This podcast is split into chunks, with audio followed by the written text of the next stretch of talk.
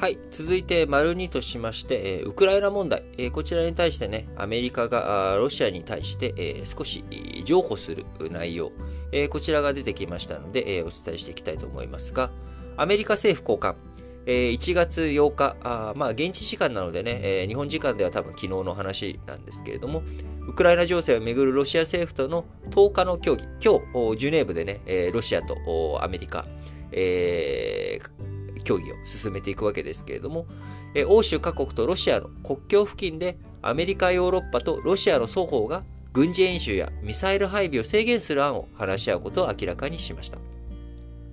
ウクライナ国境地域へのロシア軍部隊の集結で高まるアメリカ、ヨーロッパとロシアの間の緊張の緩和につながるかが焦点となっていきます。10日、今日、スイス・ジュネーブで開かれる2国間の戦略的安定対話、こちらには米国からシャーマン国務副長官、ロシア側はリャプコフ外務次官などがそれぞれ出席するということで、えーまあ、この戦略的安定対話の中でですね、えー、アメリカ、NATO の、ね、拡大停止とか、まあ、そういったことについては、ああのロシアの言う通りにはしないぞと。その代わり、えー、軍事演習とかあ、そういったところについてはロシアの要望について受け入れる余地が、交渉の余地があるぞということを今示しており、えー、最終的にどういうふうになっていくのかなというところを話していくということになりますが、えー、ロシア2021年12月に、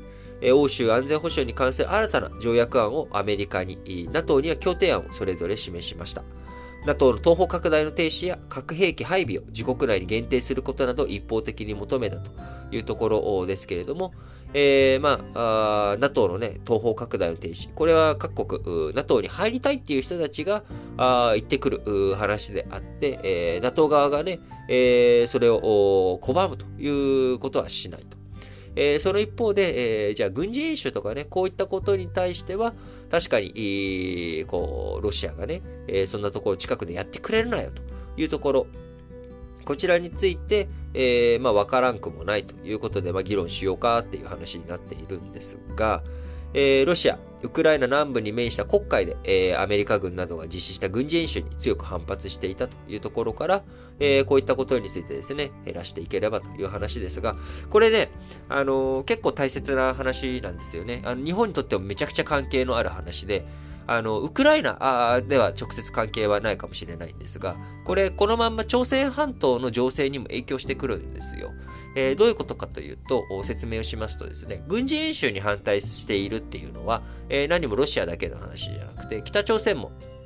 えー、米韓合同軍事演習とか、強烈に反発しておりますし、あのー、そんなところでやってくれるなというところなんですよね。で、軍事演習っていうのは何かっていうと、いや、そんな演習でしょと？練習でしょと、えー、そんなのになんで、えー、みんな反発してるの？っていうことかもしれませんが、えー、これ実際に武器を持った人たちがですね、武器を持って、え移動展開、動きをするっていうことになるので、えもしかしたら自分たちに攻め込んでくるかもしれない。えー、軍事演習っていうふうに言ってるけれども、えー、そのまま攻め込んでくる可能性があるということで、えー、即応体制を取らなきゃいけないんですよね。国境を面しているところで演習されると。え近くでやられてるわけですからね。え例えば、領空侵犯。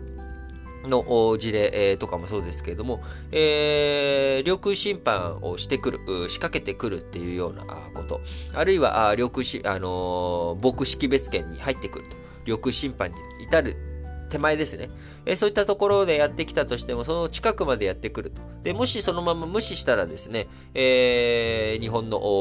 領土、領空深くまで入ってくる可能性、危険性があるということなので、え、それに対して、あのー、対応しなきゃいけない。え日本もね、この前、あの、北朝鮮があミサイル実験しましたけれども、これ実験だから、で、ああの、日本の領土に落とすつもりはミサイルないからと。いうことで言っても、ミサイルが発射された以上は、日本はそれに対して対応、対策を打たなければいけないということになるわけですよね。それと全く同じなのが軍事演習というものも、えー、軍事演習近くでやられた日にはですね、えー、そのまま攻め込んでくる可能性があるので、えー、ちゃんと防御しなきゃいけないというなれば、あ狼少年の話ありますよね。えー、狼少年の話で、狼来たぞって言って、狼来たぞって言われたら、まあ、すぐに、こう対応しなきゃいけない。えー、でもそれが狼がね、えー、来たぞ来たぞと言われて、えー、もう狼だって嘘か、嘘だっていうのは分かってるんだけど、それでも対応しなきゃいけないと。なので、狼少年の、あのー、これってイソップ童話でしたっけ、えー、ちょっと、出典あれですけれども、みんな知ってるあのーえ狼少年の話。これね、あの、子供から見たら嘘をついたらいけないと、信じてもらえなくなるよっていう話なんですが、大人から見たら逆で、えー、狼来たぞっていうことがたとえ嘘だと分かっていても、子供の言うこと、子供がね、そこで狼来たぞと言われた以上は動かなきゃいけない。その3回も嘘が続いたから4回目はもう信じないじゃなくて、4回目でも、それは言ってあげなきゃいけなかったですよね。あれ、大人から見てもこれ失敗で、あの、子供にとって、えー、嘘をついちゃいけないっていう教訓と同時に、大人は、あの嘘かもしれないけど、本当かもしれないっていうことを思い続けなきゃいけないっていうのが、またこれ、狼少年の僕は最大の教訓だと思っています。大人としてね。で、かつ大人としてもう一個やらなきゃいけないことは、嘘をもうつかせない、えー、こと。えー、それをね、徹底させるっていうこと。こちらもね、あの、やらなきゃいけないこと。なので、えー、狼少年の話っていうのは、子供が失敗したっていうだけじゃなくて、大人も含めてね、えー、その村社会全体が失敗したっていう話でしかないわけですけれども、え、これと似たようなことが、戦争の状況、軍事演習の世界で起きるわけですよね。えー、嘘っていうふうに思っていた。え、攻めてくるとは思ってなかった。ところが、本当は攻めてきちゃった。あこれとね、同じ話にウクライナ情勢っていうのもなってきているわけです。えー、ウクライナ問題。こちらについて対応していかなきゃいけない。取り組んでいかなきゃいけない。えー、ロシアがね、攻めてくる、攻めてくるって言ってるけども、それアメリカ勝手に言ってるだけでしょとかね、えー、思う人とかもいるかもしれませんが、それでもいいんです。それでも対応しなきゃいけない。えー、対策を打たなきゃいけない。えー、狼少年を、の4回目、えー、がね、起きないようにする。えー、起きても、そこできちんと対応ができるようにするということ。あの、それが非常に大切ということで、えー、ちょっとウクライナ情勢についてね、えー、あ、なのであ、ちょっと話がそれて、ちゃんと言いたいこと言うの忘れた。なので、えー、今回、もしアメリカが、あロシアとの間にですね、軍事演習、ロシアの国境付近とかではやらないよっていうことが決まった、決まった場合はですね、それと同じ要求が今度は北朝鮮と中国からも出てきます。えよそはよそ、うちはうちとか、それはロシアとの間ではそうしたけど、北朝鮮との間ではそうはしないよっていうことは、北朝鮮側からしたら、いや、なんでだよと。いうことになるわけですよね。えー、こっちだってね、えー、米韓軍事演習やめてほしいよということになっていくので、安易に、あのー、アメリカが、あの、ロシアとの間で、えー、軍事演習、緊張緩和のためにですね、軍事演習を国境付近ではやらないっていうことを決めたとしたら、えー、今度それはですね、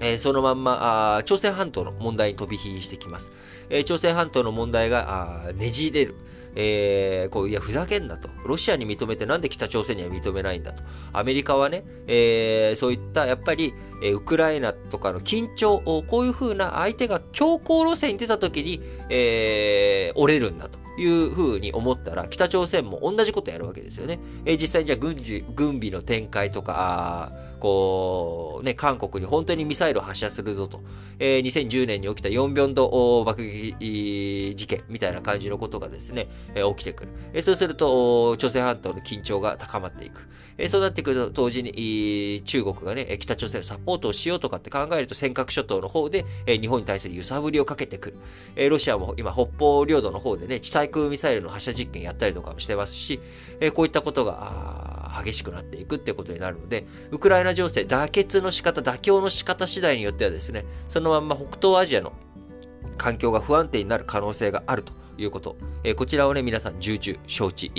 していただければなと思うので、え、そういった観点からもウクライナ情勢、日本に本当に関係することなので、え、しっかりとウクライナ情勢、えどういう交渉がなされていくのか、その交渉内容によっては日本の安全保障にもそのまま跳ね返ってくるということになりますので、えすごく注目して見ていかなければいけないということになります。